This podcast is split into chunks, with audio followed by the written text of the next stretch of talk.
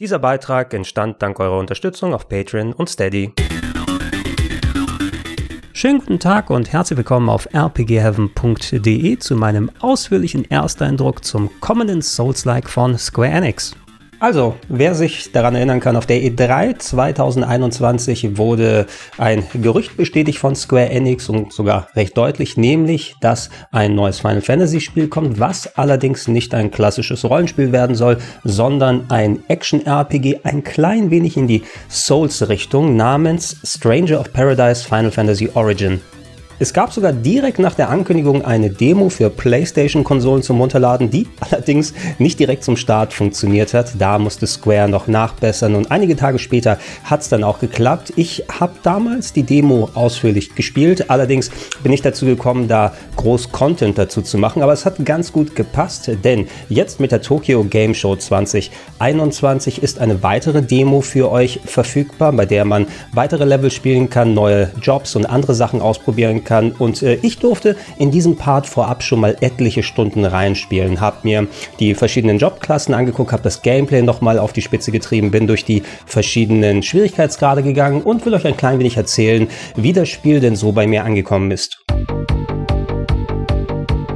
Angepeilt für einen Release 2022 als Cross-Gen-Titel auf PlayStation und Xbox-Plattformen als auch auf dem PC ist Stranger of Paradise Final Fantasy Origin eine Kollaboration zwischen Square Enix und Team Ninja, also Koei Tecmo. Wenn ich nun im gleichen Atemzug Team Ninja und Souls-like höre, dann denke ich natürlich automatisch an die beiden Neo-Spiele zurück, die knallharten Action-RPGs mit dem hohen Schwierigkeitsgrad und dem aufwendigen Leveldesign, die von Team Ninja verwirklicht wurden. Und da kann man sich natürlich denken, hey, gibt es da irgendwelche Zusammenhänge zu Stranger of Paradise? Und tatsächlich einer der beiden Game Director der Neo-Spiele ist jetzt als Produzent mit dabei bei Stranger of Paradise. Und auch wenn gameplay-technisch Stranger of Paradise sein eigenes Ding durchzieht, gibt es doch eine Handvoll Elemente, wo ich an Neo zurückdenken müsste, aber da gehe ich gleich drauf an, wenn ich über das Gameplay spreche. So oder so aber solltet ihr mal Erfahrung mit Souls-Likes gesammelt haben, dann wird euch der Einstieg in Stranger of Paradise eigentlich relativ erleichtert, denn es ist nicht so viel anders grundsätzlich, wie es aufgebaut ist. Ihr steuert einen Charakter in Echtzeit durch ja, aufwendig gebaute Level, die teilweise verschachtelt sind, sodass man sich erstmal durchkämpft und dann Abzweigungen aufmacht, um dann ähm, diese schneller überwinden zu können, sollte man denn irgendwo mal ableben und den Level dann nochmal machen müssen. Natürlich gibt es überall dann auch Challenges in Form von aufwendigen Bossen. Manche der Gegner versperren auch den Weg und müssen dann bekämpft werden, um sie zu besiegen. Ihr habt äh, neben eurem Charakter, den ihr in Echtzeit steuert, zum Kämpfen auch zwei CPU-Charaktere, die ihr mitnehmen könnt, die dann äh, mit euch kämpfen. Aber wenn ihr wollt, könnt ihr auch deren Rolle übernehmen. Wobei ihr müsst mal schauen, ob ihr euch dann lieber erstmal auf eine Figur konzentriert und mal lernt, wie da die Timings, das Angreifen und die Waffen am besten funktionieren. Einer der wichtigen Unterschiede zu einem typischen Souls-like ist aber, dass ihr keine klassische Ausdauerleiste hier hat, die bei jeder Aktion, die ihr tätigt, dann runtergeht und die ihr dann entsprechend managen müsst, um nicht dann irgendwann ohne Angriffspower oder Abwehrfähigkeiten dazustehen. Neben eurer Energie habt ihr eine Skill-Leiste hier, die dann je nachdem, welchen Job ihr gerade ausführt, entweder für Skills dann aufgewendet werden kann oder entsprechend für Magie, die ihr im Blick behalten solltet. Aber grundsätzlich funktioniert es hier eher über einen Break-Balken, nicht unähnlich dann zu verschiedenen anderen Final Fantasy Spielen. Wir haben ja auch ähm, bei Final Fantasy VII Remake oder bei Final Fantasy XV ein vergleichbares System gehabt, wo ihr mit entsprechenden Attacken jeweils diese Leiste des Gegners ganz nach unten drängen könnt. Und wenn ihr ihn einmal gebrochen habt, habt ihr die Möglichkeit hier für einen Finisher mit der Kreistaste oder zumindest einen Angriff zu machen, der sehr viel Energie dann kostet. Im Gegenzug habt ihr aber auch selber eine Break-Leiste, sodass ihr nicht einfach auf Abwehr gehen könnt und erstmal alles schluckt, sondern wenn ihr gebrochen gebrochen werde, dann hat der Gegner genauso eine Angriffsmöglichkeit euch gegenüber.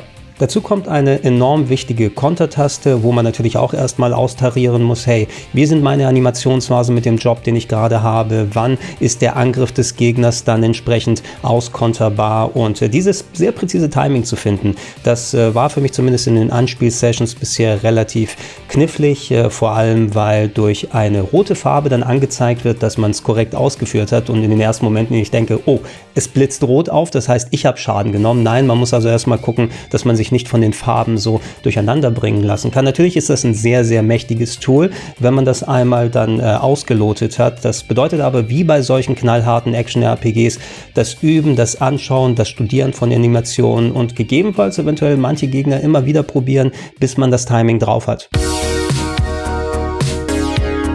Die einzelnen Stages sind hier über eine Menükarte anwählbar, sodass ihr selbst wenn ihr ein Gebiet geschafft habt, äh, nochmal reingehen könnt und es nochmal äh, erledigen, um da beispielsweise mit dem anderen Schwierigkeitsgrad dran zu gehen, vielleicht irgendwelche Loot, die ihr verpasst habt, dann nachzuholen. Und äh, ich habe mal den neuen Level in allen verschiedenen Schwierigkeitsgraden durchprobiert. Auf dem niedrigsten ist es so, dass mit ja, meinem passablen Souls-like Skills ich eigentlich ganz gut durchgekommen bin. Also selbst wenn ich noch nicht das Timing richtig bei jedem Gegner drauf hatte und mich nicht zu sehr auf meine Kollegen verlassen habe, die natürlich auch dann gut reinhauen und mit entsprechenden Befehlen nochmal ja quasi in die Bresche für einen springen. Ich bin ganz gut durch die Gegner gekommen, habe First Try auch den Boss geschafft, allerdings nicht das Gefühl, dass ich das Spiel dann komplett entschlüsselt habe, um genau zu wissen, wann ich wie wo angreifen soll. Schwieriger wurde es bei dem normalen als auch bei dem harten Schwierigkeitsgrad. Mit ein bisschen Erfahrung bin ich da auch ganz gut weitergekommen, aber dann merkt man schon, selbst kleinere Gegner können hier wie bei einem typischen Souls-like eine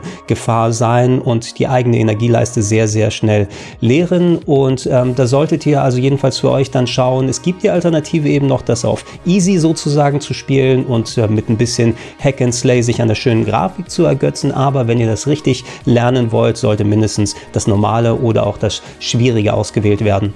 Leveldesign technisch habt ihr, wie erwähnt, dadurch, dass ihr eine Weltkarte habt, wo ihr die einzelnen Stages anwählen könnt, ähm, zumindest bisher äh, keine zusammenhängende große Welt wie bei Dark Souls, ja, wo jeder Level in den anderen reinführt, wo man teilweise irgendwie eine Leiter findet und dann ganz am Anfang des Spieles wieder landet. Es hat sich so ein bisschen mehr wie Demon's Souls tatsächlich angefühlt, wo die einzelnen Level ineinander verschlungen sind mit den Abkürzungen, mit der entsprechenden Location, aber dafür eben separat angewählt werden und für sich stehen. So super aufwendig waren die einzelnen Level aber auch jetzt nicht aufgebaut. Also es war jetzt nichts dabei, wo ich sagen würde, hm, sehr interessant, wie sie das hier gelöst haben. Seid ihr in einem Schloss unterwegs, findet ihr natürlich beispielsweise Leitern, die ihr aufmachen könnt, um dann zu einem höheren Vorsprung zu gehen oder wieder auf das unterste Stockwerk zu kommen, um nahe dem nächsten Speicherpunkt, dem nächsten in Anführungsstrichen Bonfire zu sein. In der Waldlocation, in der ich unterwegs gewesen bin, hatte man noch die Möglichkeit, an gewissen Stellen dann die Witterungsverhältnisse zu ändern, die dann äh, äh, dazu geführt haben, dass bestimmte Pflanzenwege sich geöffnet haben und die Gegner teilweise ein bisschen anders agiert haben. Das ist ganz nett. Ich erwarte mal, dass für jeden Level ein bestimmtes kleines Gimmick da ist, äh, mit dem man die Welt beeinflussen kann, um da noch mal ein bisschen mehr Aufwand reinzubringen. Grundsätzlich aber waren es meist ja typisch, wie man es für so ein Rollenspiel-Dungeon kennt, verschiedene Wege, die Abzweigungen haben. Manche von denen hatten dann mal eine Leiter, die man ausfahren kann, um wieder zum Anfang zurückzukommen. Aber grundsätzlich war das eher Standard für mein Gefühl. Gehen wir mal zum Jobsystem rüber, was natürlich ein großer und wichtiger Teil für viele Final Fantasy Games ist und auch hier viel von Belang hat, denn ihr habt ein Dutzend plus verschiedene Jobs, die nach und nach ausgeführt werden können, die nicht nur sich darin unterscheiden, was ihr an verschiedener Kleidung und Equipment haben könnt, auch die Waffen sind anders, auch die Skills sind natürlich anders. Jeder Job hat seinen eigenen Skilltree, wo nach und nach Sachen freigeschaltet werden können und das kann schon ein ziemlich signifikanter Unterschied sein, also wie man verschiedene Builds in Souls-like Games macht, kann man das auch hier dann machen. Der Unterschied ist, dass zumindest in dieser Vorabversion, die ich gespielt habe, man konnte, sobald es mal freigeschaltet war, sehr frei jederzeit zwischen den Jobs wechseln. Sollte man natürlich darauf achten, dass das Equipment danach auch angepasst wird, aber man war nicht von vornherein auf eine Klasse spezifiziert, sondern wenn man sich entscheiden möchte, kann man mal vom Nahkämpfer zum Magier werden und dann zum äh, Drachenlanzenkämpfer. Also einfach mal rumprobieren und ausprobieren ist, glaube glaube ich, dann auch angedacht bei dem Spiel, um mal die Jobklassen zu finden, die einem gefielen. Grundsätzlich hat man auch immer die Schnellwahl zwischen zwei Jobs, die man gleichzeitig dann ausführt. Dann könnt ihr mitten im Kampf sogar von dem einen Job zum anderen hinwechseln. Wenn ihr also eine Doppelkombo findet, die für euch funktioniert, dann konzentriert euch für mein Gefühl am besten direkt darauf. Von technischer Seite aus her fand ich sah eigentlich alles ganz in Ordnung aus. Ich habe es auf einer PlayStation 5 gespielt und die Grafik war eigentlich durchweg auf 60 FPS geblieben. Das Charakterdesign ist natürlich ein bisschen weniger verschnörkelt, sagen wir es mal, zu einem großen Teil, als man es noch bei anderen Final Fantasy Spielen gewöhnt ist. Wobei ich glaube, da macht viel die Kleidung aus, die man anziehen kann, weil dadurch wird das Aussehen der Charaktere noch ein bisschen extravaganter. Interessant ist auch die Methode, wie man das Spiel ein bisschen heftiger hat erscheinen lassen, obwohl eigentlich auf Blut verzichtet wird. Der Hauptcharakter, der geht nämlich nicht gerade zimperlich mit den Gegnern um, die werden bei den Finishern teilweise auseinandergerissen oder auf dem Boden gerammt, statt Blut spritzt aber alles in roten Kristalleffekten dann über dem Bildschirm.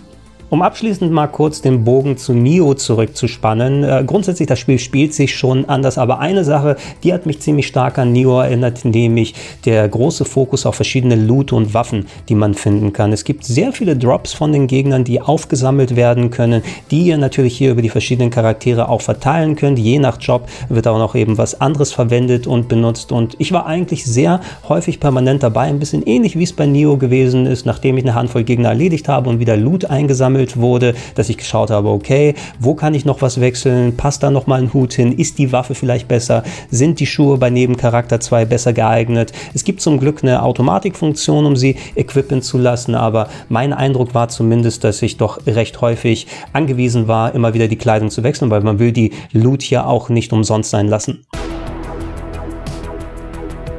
Ansonsten bleibt mir nur zu sagen, probiert selber die Demo aus, schaut, ob das was für euch ist. Zur Story kann ich noch nicht so viel sagen. Wir hatten da ja maximal in dem ersten Trailer und mit den Demos jetzt ein paar Szenen, die so zu einem Teil ein bisschen unfreiwillig komisch gewirkt haben. Ihr könnt euch erinnern, I gotta defeat Chaos die ganze Zeit. Es soll ja auf der Welt basieren, auf den Begebenheiten, auf den Charakteren zumindest, die bei dem ganz alten ersten Final Fantasy vom NES respektive dem Famicom dann existiert haben. Und da finde ich es maximal interessant zu sehen, was ist da eigentlich der Kontext und kommt das auch wie eine gute Story rüber, wenn man dann weitergespielt hat und wachsen einem die Charaktere ans Herz. Das wird man wohl mit der fertigen Fassung sehen können. Ansonsten aber, hey, das war's mit meinem Eindruck zu Final Fantasy Origin Stranger of Paradise. Wenn ihr noch Fragen habt, schreibt sie unten in die Comments. Ansonsten spielt die Demo selber äh, und äh, wenn ihr es noch nicht macht, ich würde mich freuen, damit ich solche Videos wie die hier in die Zukunft auch dann einarbeiten kann. Äh, eine kleine monatliche Unterstützung unter anderem unter patreon.com/rpgheaven